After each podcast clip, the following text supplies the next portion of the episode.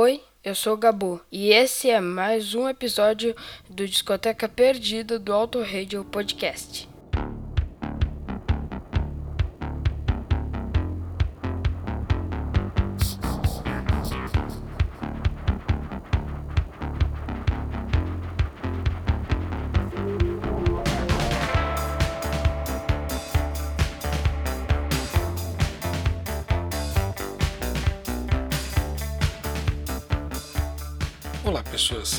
Fabioca e obrigado por estar aqui conosco no Discoteca Perdida.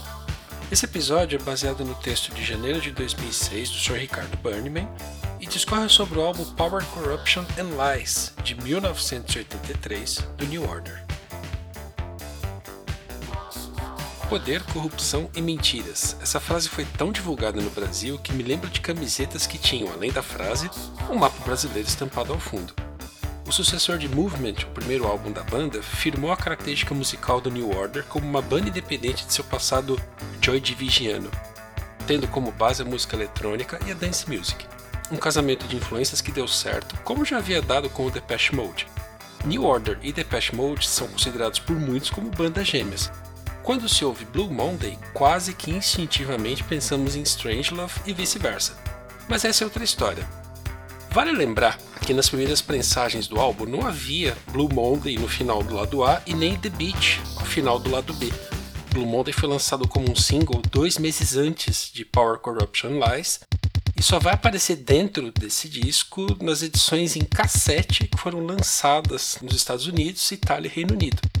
E só vai aparecer em CD no Reino Unido em 86. Anos depois, Blue Monday foi lançada na coletânea Substance. Sobre Blue Monday, Palavras do Stephen Morris. Foi uma tentativa de conseguir algumas caixas para tocar uma música. Podíamos até sair do palco e deixar as máquinas emitindo esses sons e ritmos sozinhos. E palavras do Bernard Sumner. Blue Monday foi uma música idealizada para tocar sozinha. E de novo Stephen Morris.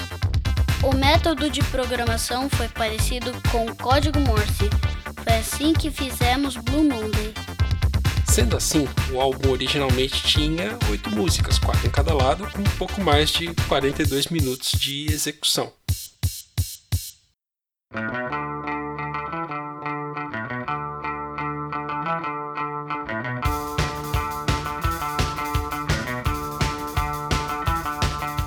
O álbum tem como entrada Age of Consent, onde logo na largada sentimos que a história dos ex-Joy Division havia mudado e muito. Parecia que o New Order havia atingido um novo estado, um verdadeiro estado de maioridade e independência. Acho que justifica dizer que honraram a nova ordem.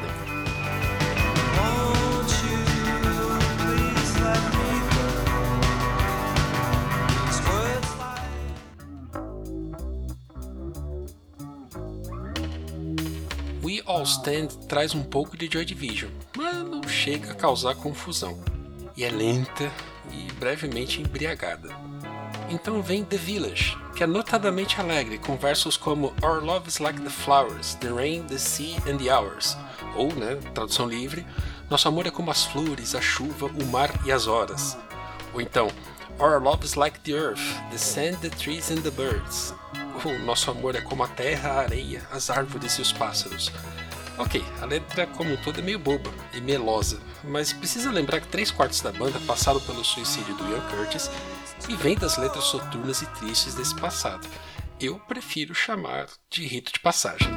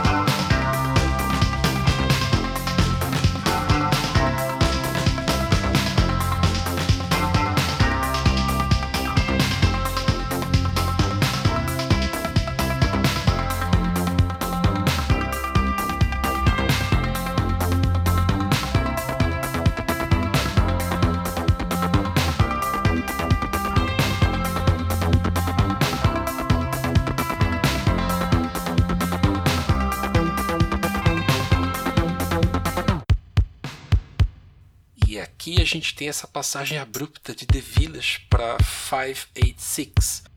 A primeira termina meio que empurrando a porta da outra e é a última música do lado A nas versões sem Blue Monday. Mas 586 ou 586 começa como um exercício instrumental bem experimental. E perto dos dois minutos ela entra numa levada técnica, precisa, rítmica e talvez dançante. Opiniões pessoais, como todas aqui, a versão de 586 ao vivo no Festival 2012 é bem mais legal.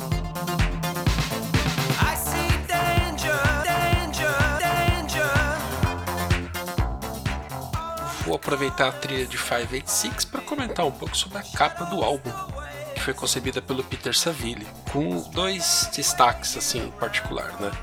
É, um texto cifrado num código de cores, na capa e na contracapa, e a foto de natureza morta, que era para ser uma foto de um príncipe, né? aquela relação da realeza com a podridão intrínseca e tal. Até que um dia lá na National Gallery, em Londres, a namorada do Peter Saville brincou com ele, apontando para essa pintura de Henri Fantin Latour, e perguntou se ele ia usar isso na capa de um disco. Em tempo, a pintura se chama Basket of Roses, né, cesto de rosas, e o Peter Saville pensou, essa é a forma como o poder, a corrupção e as mentiras se infiltram em nossas vidas, de forma sedutora, tal qual as rosas. Bacana saber que ele compôs a capa sem ter ouvido o álbum, na frente, além da foto, há o texto FACT75, bem no canto de cima, cifrado num código de cores. Na contracapa tem uma roda com todos os códigos para todas as letras e números. Mas o que é FACT75? É o número de catálogo daquele álbum na Factory Records, que usava esses números para tudo. Tá? Eu disse tudo. Por exemplo, se você assistir o clipe de The Perfect Kiss, ele é o FAC 321. Eu não estou mentindo, aparece lá no final, dá uma conferida. O álbum Unknown Pleasures é o Fact 10. O Low Life é o Fact 100. FAC 401 é o filme 24 Hour Party People, então uma baita trilha sonora bacana. E o FAC 501 é o caixão do Anthony Wilson, fundador da Factory Records. Eu disse que eles usavam para tudo. Voltando para capa, essa capa ela ganhou em 2010 um selo comemorativo do Royal Mail lá no Reino Unido em comemoração aos 10 álbuns clássicos do rock britânico. É, chega da capa, vamos pro lado B. No decorrer do álbum é notado que a influência da música eletrônica é onipresente. A belíssima balada Your Silent Face, que abre o lado B, mostra traços indiscutíveis da banda alemã Kraftwerk. Aliás, o nome de estúdio dessa música era KW1, ou The Kraftwerk One sabemos que a New Order após a entrada da voz calma de Bernard Sumner, belamente acompanhada pelos teclados de Gillian Gilbert. Esta é uma das melhores canções de todos os tempos para aquelas situações onde, numa discussão, apenas uma parte se preocupa em manter o diálogo, mas obtém um monólogo. Essa a gente escuta na íntegra.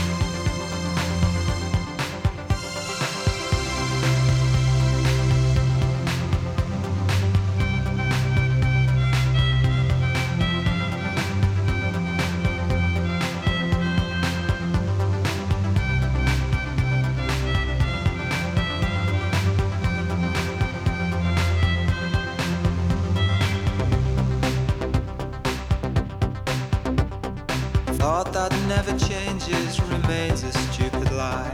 It's never been quite the same. No hearing or breathing, no movement, no color, just silence.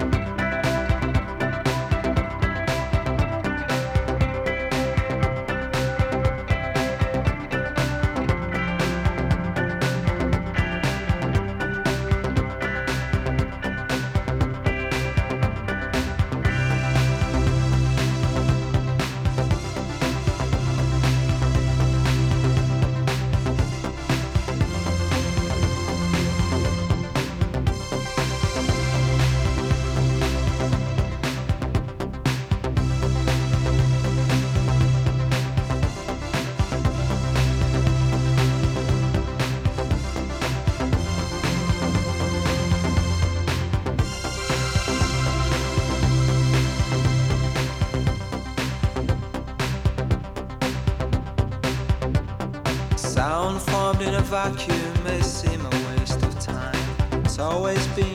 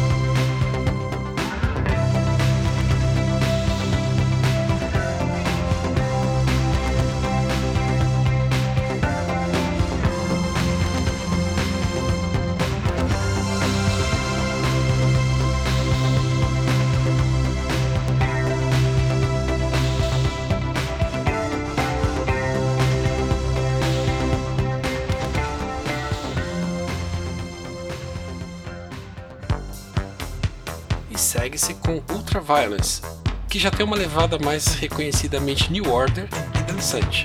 Sim, o Sr. Anthony Burgess disse agora Hã?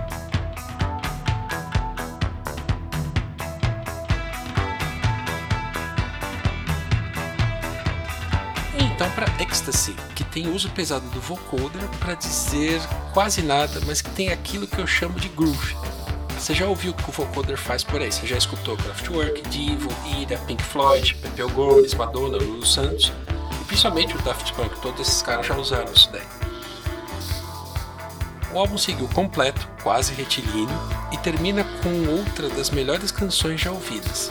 Leave Me Alone, que se chamava originalmente Only the Lonely, é a faixa que mostra a competência de confundível baixo de Peter Hook e a guitarra rascante de Stephen Morris.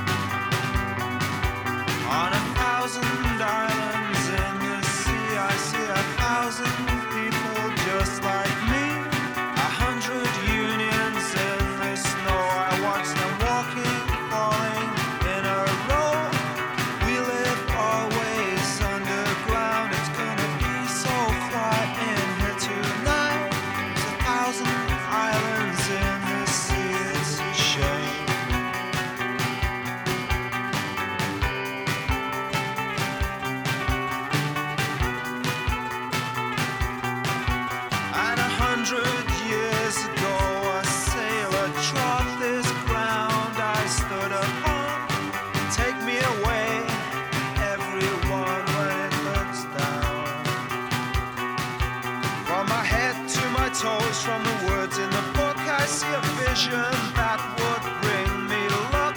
From my head to my toes, through my teeth, through my nose, you get these words wrong. You get these words wrong